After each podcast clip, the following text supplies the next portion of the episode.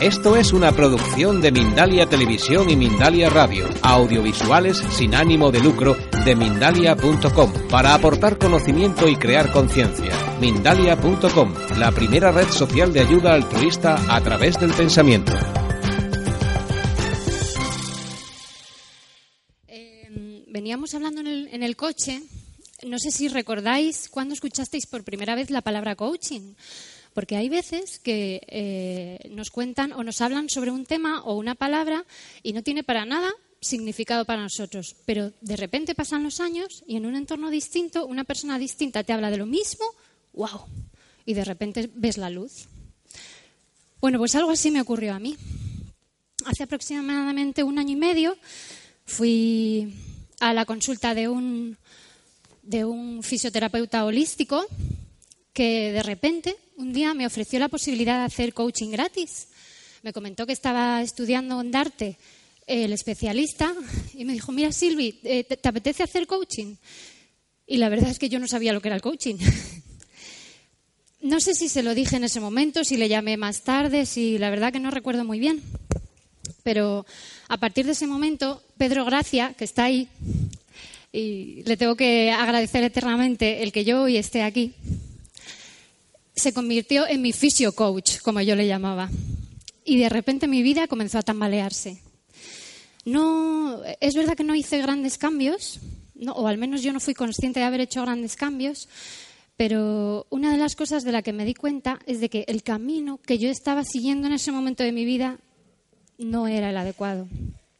Para nada era el adecuado. Bueno, quiero daros los buenos días. Soy Silvia, como ha dicho Rosa. Buenos días también a las personas que están en streaming. Un beso, porque hay gente maravillosa que nos está escuchando desde el otro lado, desde allí, Internet, esto maravilloso que tenemos. Eh, alumna de la 14, sí, soy alumna todavía. Ni siquiera he terminado mi curso de coaching, pero sinceramente yo ya me siento coach. Me siento, además, una gran coach. Eh, cuando entras en Darte, en esa, en esa sala, que tienes a un montón de gente a tu alrededor a la cual no conoces, nunca puedes imaginar lo que van a suponer para ti. Les tengo aquí, a todos juntitos. Eh, es un grupo de personas que te ayudan a crecer. Literalmente te acompañan, te empujan y si te caes, te recogen. Pero no te recogen solo dándote la mano. Te recogen haciéndote una sesión de, de coaching pilates, te recogen haciéndote una sesión de Reiki, te recogen de verdad y luego ¡pa! te vuelven a empujar. Para mí mis compañeros han sido fundamentales para, para poder estar hoy aquí.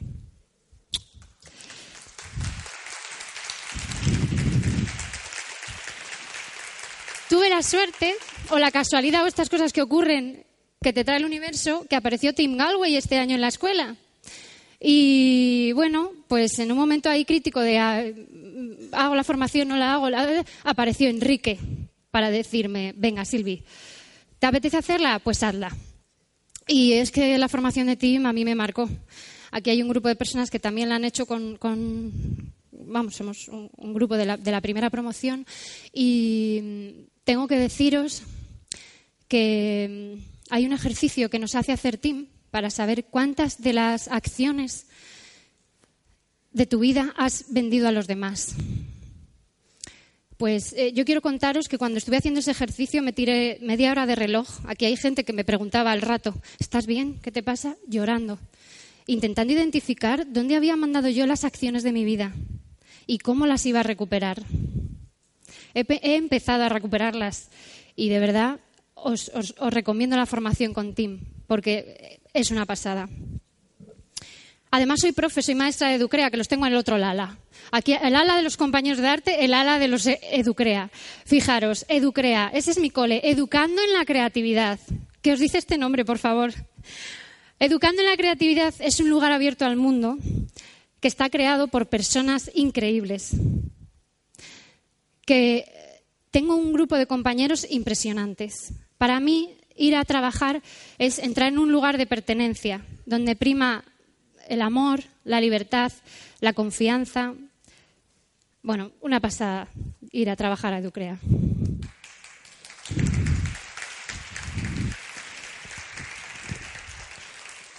Bueno, en conclusión, estoy aquí hoy gracias a tres situaciones en las que yo tuve la elección de elegir, es decir, tenía varias opciones y yo decidí elegir. Una fue hacer coaching cuando Pedro me lo ofreció, porque yo le podía haber dicho que no. Otra fue hacer la formación con Tim. Podía haber decidido hacerla o no hacerla. Y la última fue la posibilidad que me ofrecieron de hacer un seminario con los profes de coaching, mindfulness, inteligencia emocional inteligencias múltiples en el cole. ¿Por qué os digo esto? Eh, porque en prácticamente todas las situaciones que tenemos en la vida siempre tenemos la capacidad de decidir, de elegir. Víctor Frank, que es un psiquiatra austriaco que sobrevivió a varios campos de concentración, tiene una frase que a mí me encanta y la suelo leer habitualmente y recomendar. Entre estímulo y respuesta hay un espacio. En ese espacio está nuestro poder para elegir nuestra respuesta. En nuestra respuesta reside, reside nuestro desarrollo y nuestra libertad. ¿Los niños tienen opciones en nuestra sociedad? ¿Qué pensáis? Pues yo como adulto tengo mucha capacidad de, decisión o de elegir independientemente de la situación.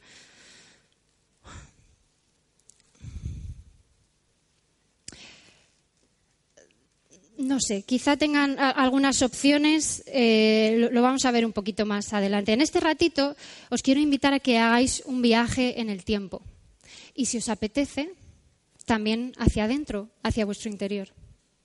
Y la primera pregunta que yo os voy a hacer es, ¿qué opciones tenéis en este momento de vuestras vidas para avanzar un pasito, un pasito más hacia vuestro propósito de vida? ¿Qué opciones? Yo hoy aquí estoy dando un pasito, bueno, un pasito, un pasazo hacia el mío. Y he venido aquí a hablaros de educación, sí, de educación, de futuros, de propósito. He venido a contaros cómo vivo yo eh, en mi entorno educativo, en la comunidad educativa de mi entorno, cuál es la situación actual y cómo, si nos unimos, si trabajamos en equipo, las familias, los profes, y los educadores y los niños, a través del desarrollo personal, tanto a nivel individual como colectivo, podemos hacer de este mundo, el mundo educativo, un mundo mejor. Como os he comentado antes, la comunidad educativa está formada por las familias, los niños y los educadores de un entorno. ¿Por qué he puesto educadores? Porque las personas que están en el comedor, el personal de servicios, eh, las personas que nos ofrecen las extraescolares también forman parte de, los educadores y no tienen por qué ser maestros. Voy a hablaros de las dificultades que hemos encontrado nosotras en nuestros talleres, en el día a día de las familias, de la realidad de los niños y de la vivencia, aquí sí, hablaré un poquito de la vivencia actualmente de los maestros. Y creo firmemente que el coaching, y aquí os hago un llamamiento a todos los coaches que estáis aquí, el coaching puede ayudarnos a que haya propósitos comunes y a cambiar un poquito este sistema que tenemos hoy en día. Nelson Mandela tiene una frase preciosa que a mí me encanta, que dice que la educación es el arma más poderosa que puedes usar para cambiar el mundo. ¿Os apetece? Qué poca fuerza. ¿Os apetece? ¿Sí? Bueno, pues quiero saber cuántos de los que estáis aquí hoy sois padres o madres de familia. Vale. ¿Cuántos sois coaches u os gustaría serlos? Bueno, estáis 50-50, ¿eh? ¿Y cuántos sois alumnos? Vale. Pues voy a empezar hablando de las familias, pero cada uno, si no tiene rol de padre-madre, puede adquirir el rol que le apetezca. Para haceros tres preguntas. ¿Qué te resulta más difícil en el día a día con tus hijos? Si eres coach en tu profesión de coach.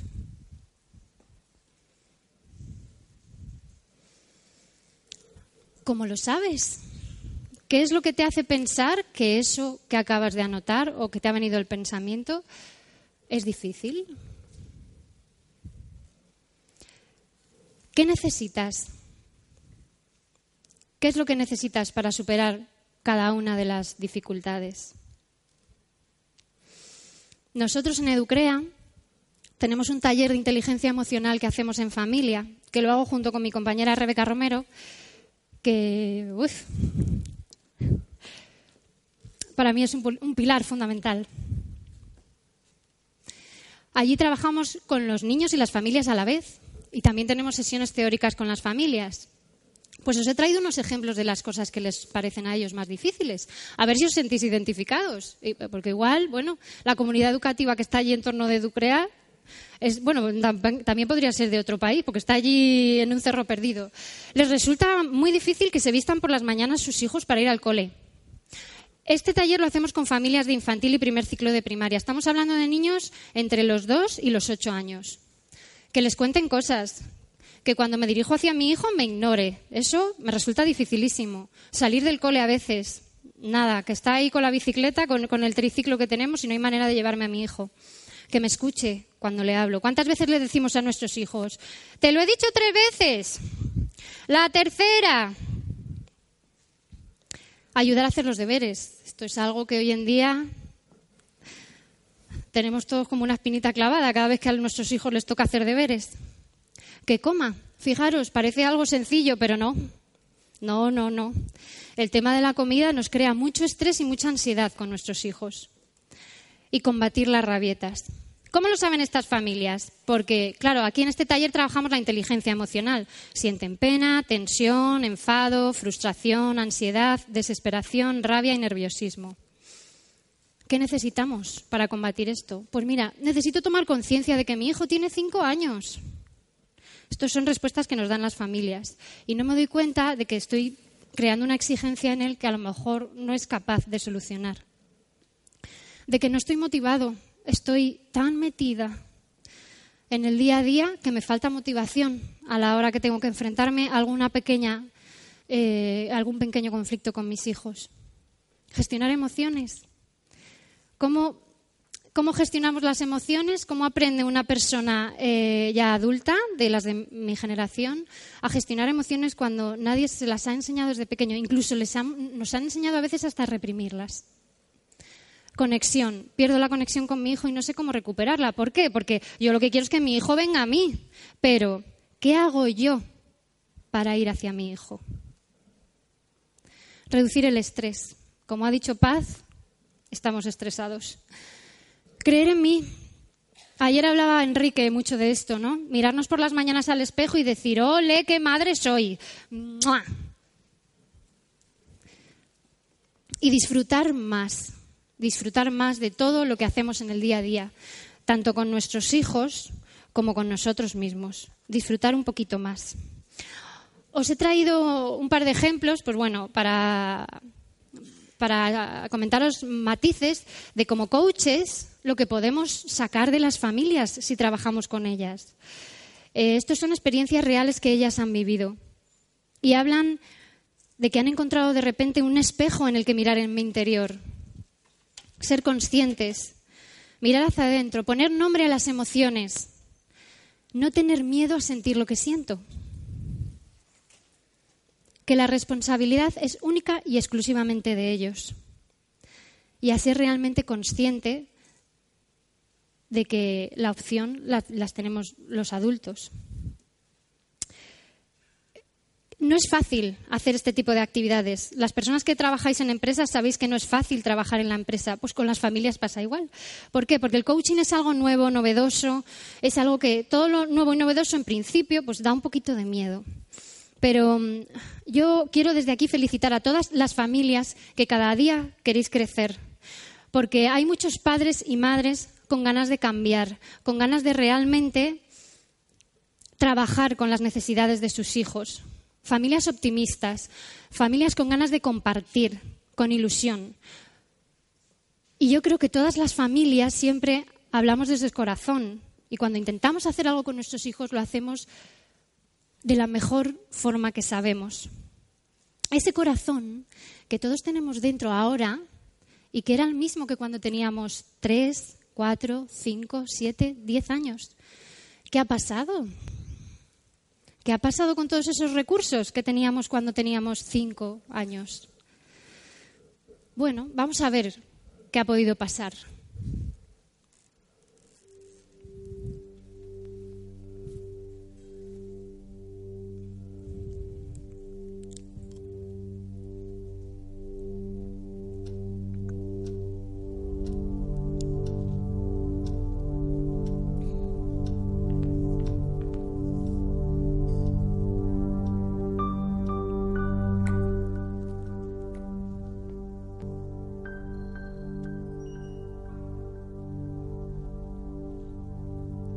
Siéntese, por favor. Coloque su mano derecha sobre el panel. ¿Cuántos años tiene? 33, 38, 28, 27, 50, Diariamente, ¿cuántas horas le dedica al trabajo? 9 horas, eh, aproximadamente 12 horas. de 8 a 10. ¿De niño era introvertido o extrovertido? Extrovertido. Introvertido, era extrovertida. ¿Hace cuánto no se ríe de algo tonto? Hace dos días, no recuerdo. ¿Cuál era su escondite favorito de niño? debajo de la cama. El garaje de la casa, ¿Le gustaba saltar encima de la cama?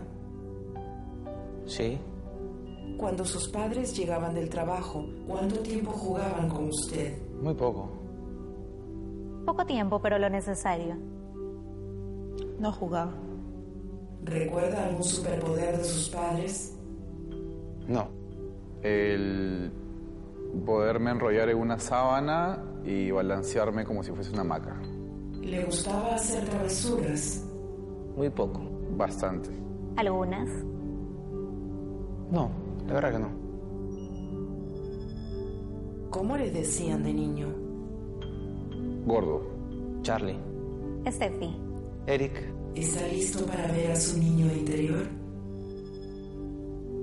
Sí.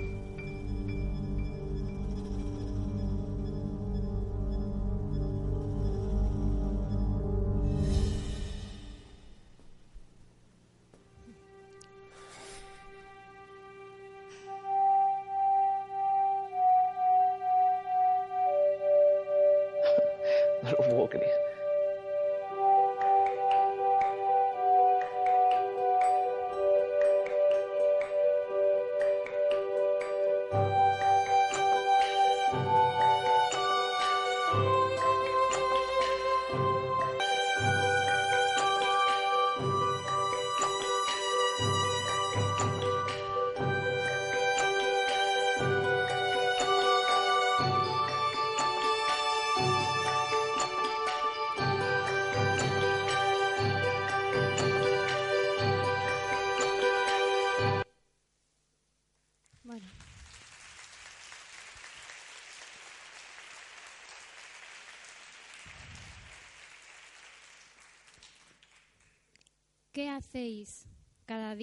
conectaros con vuestro niño interior?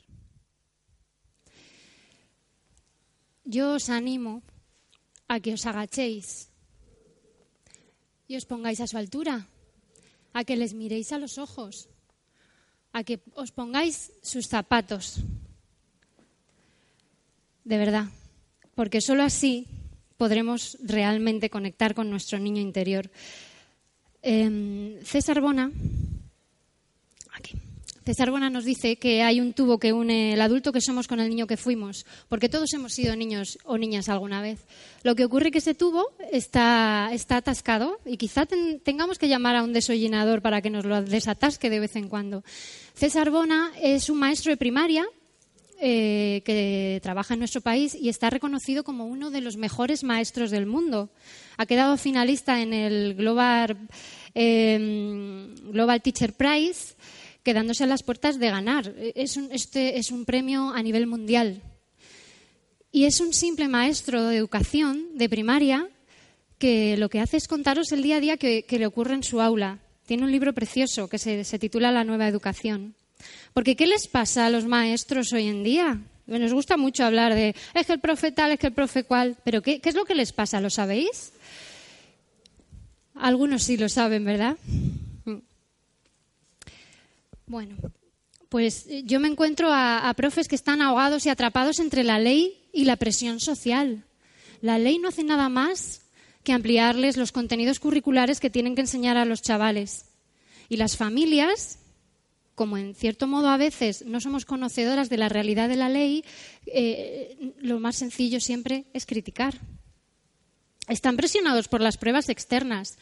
No sé si conocéis que hay una serie de pruebas, como la que antes era el CDI, que exige que los centros educativos eh, le hagan a estos niños estas pruebas, que genera un montón de estrés a los profes, un montón de estrés a los niños y un montón de estrés a las familias.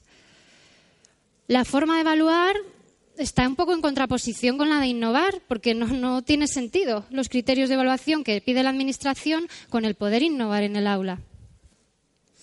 Y el cambio de la ley en los últimos años ya nos ha matado a todos. En los últimos nueve años llevamos tres cambios de legislatura, tres cambios de ley en la educación. Eh, quizá esto suene así un poco, pues bueno, hablamos, pero no podéis imaginaros lo que eso perjudica a nuestros niños. Significa que en nueve años, fijaros estos niños que empezaron con tres años en infantil, bueno, vamos a meternos en seis, que es cuando empieza todo el tema. Eh, han tenido a lo largo de su etapa escolar, en los siguientes nueve años, tres cambios de ley. ¿Realmente a quién estamos estresando? ¿A quién estamos exigiendo? ¿A quién estamos perjudicando con todo esto? Bueno, pues eh, en nuestro cole, un poco para ver cómo podíamos atacar todo esto, este año hemos preparado un seminario que hemos trabajado con los profes del coaching, inteligencia emocional, mindfulness e inteligencias múltiples. Y qué mejor que invitar a una compañera para que os cuente de primera mano cómo han vivido los profes, cómo han vivido los profes todo este tema de, del coaching. Necesito un micrófono. Os pido un aplauso para mi compañera Susana Soto, una gran amiga. Ah, ¿no va? Sí. Bueno, pues nada, buenos días. Me llamo Susana, eh, soy maestra educadora y bueno, pues eh, en primer lugar eh, quiero darle las gracias a Silvia por acercarnos, gracias a ese seminario, al mundo del coaching, al fantástico mundo y maravilloso del campo de las emociones, de la cantidad de inteligencias que tienen todos nuestros alumnos y cada uno de nosotros y sobre todo a darnos cuenta de que en ese espacio tan maravilloso, como ha dicho Silvia, que es nuestro colegio, donde siempre nos están dando la palmadita para que continuemos, que innovemos, que no nos quedemos eh, ahí con ese resquemorcito, que tienen toda nuestra, que tenemos toda su plena confianza en seguir avanzando, en seguir, en seguir haciendo las cosas cada vez mejor si así nos apetece hacerlo, darnos cuenta entre todos, porque estamos haciendo un seminario donde estamos desde la etapa de infantil hasta la etapa de bachillerato, con gente completamente que nos han enseñado lo del no juicio, que habíamos, que habíamos hecho un, un, prejuicio de ellos, o sea, completamente equivocado, y estamos conociendo a gente francamente maravillosa, espectacular, y dándonos cuenta de que todos, cada uno de nosotros, seamos de la etapa que seamos, disfrutamos educando, porque es lo que nos gusta. Y sobre todo, darnos cuenta de que esas emociones que trabajamos en los niños les ayudan a crecer a ellos, nos ayudan a crecer a nosotros, porque los primeros que, nos, que estamos convencidos de ello, de que se puede hacer una educación mejor trabajando desde, desde las emociones de ellos y desde, que, y desde la inteligencia de que cada uno de ellos tiene y que les hace ser protagonista de su propia educación, que es al fin y al cabo el objetivo de nuestro colegio. Los protagonistas no somos los maestros, nosotros no nos colgamos las medallas. El que realmente hace su educación, su valía, lo que realmente puede proyectar en la vida, la esencia de ese niño la tiene él. Nosotros únicamente les damos herramientas, les podemos dar la mano cuando se, cuando se caen, les podemos, que es nuestra función, animar.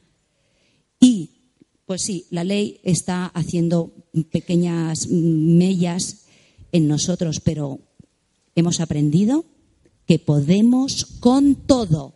Y nos da lo mismo las trabas que nos pongan, las zancadillas que nos puedan poner, porque nos vamos a caer, nos vamos a levantar, porque nos gusta educar. Y eso es gracias a darnos cuenta de que somos fantásticas personas que estamos para ayudar. Sí.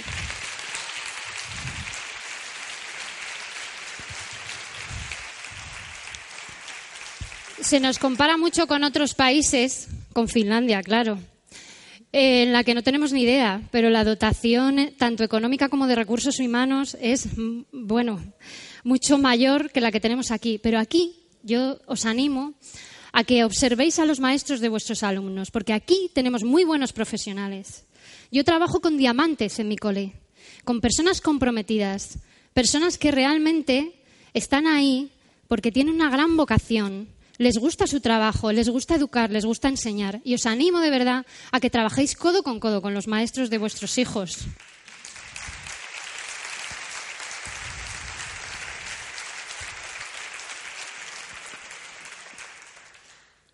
Para mí es un colectivo que necesita brillar porque es imprescindible para el crecimiento de una sociedad y se está pagando poco a poco por todas estas cosas que os he comentado hace un rato.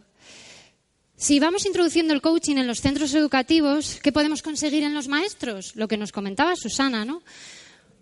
Desde nuestros valores, alinearnos con el centro. Tenemos más seguridad. Además, nos conocemos. Nos conocemos incluso entre nuestros compañeros, que venimos a trabajar juntos, pero casi no compartimos.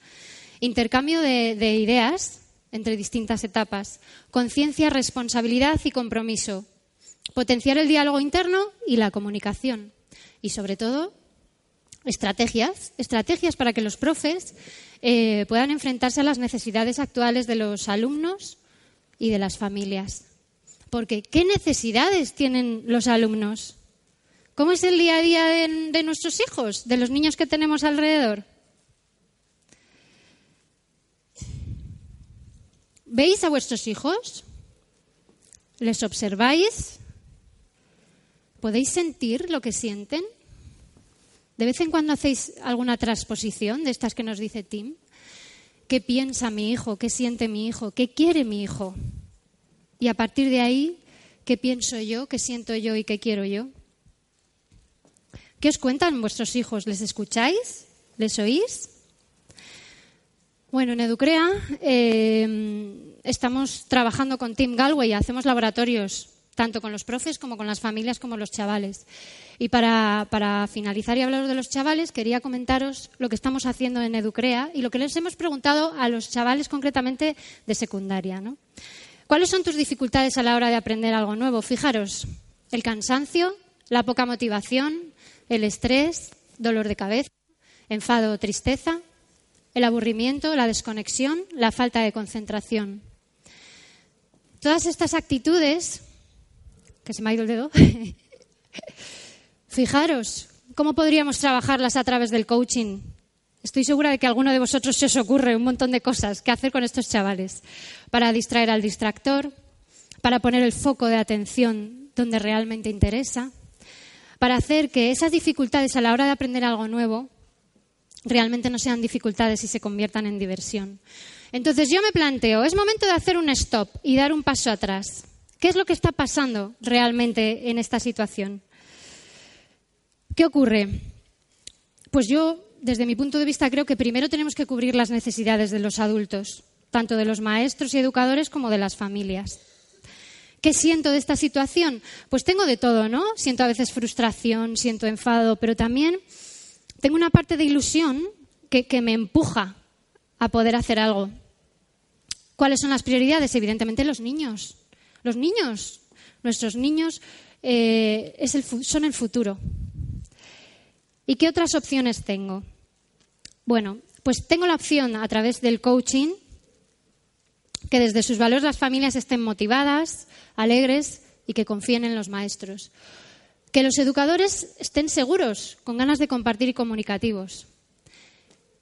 Y podemos unificar una serie de habilidades, de recursos a través del coaching que estas todos los coaches las conocemos al dedillo. ¿Qué podemos conseguir si trabajamos esto en la comunidad educativa de la zona donde vivimos? Conseguremos fomentar en nuestros alumnos la escucha activa, la curiosidad, responsabilidad, respeto, comunicación asertiva, reflexión y que, que disfruten aprendiendo actitud positiva y gestión de emociones. En definitiva, que tengan alguna opción más para enfrentarse a lo que realmente les resulta difícil en su día a día en el aula.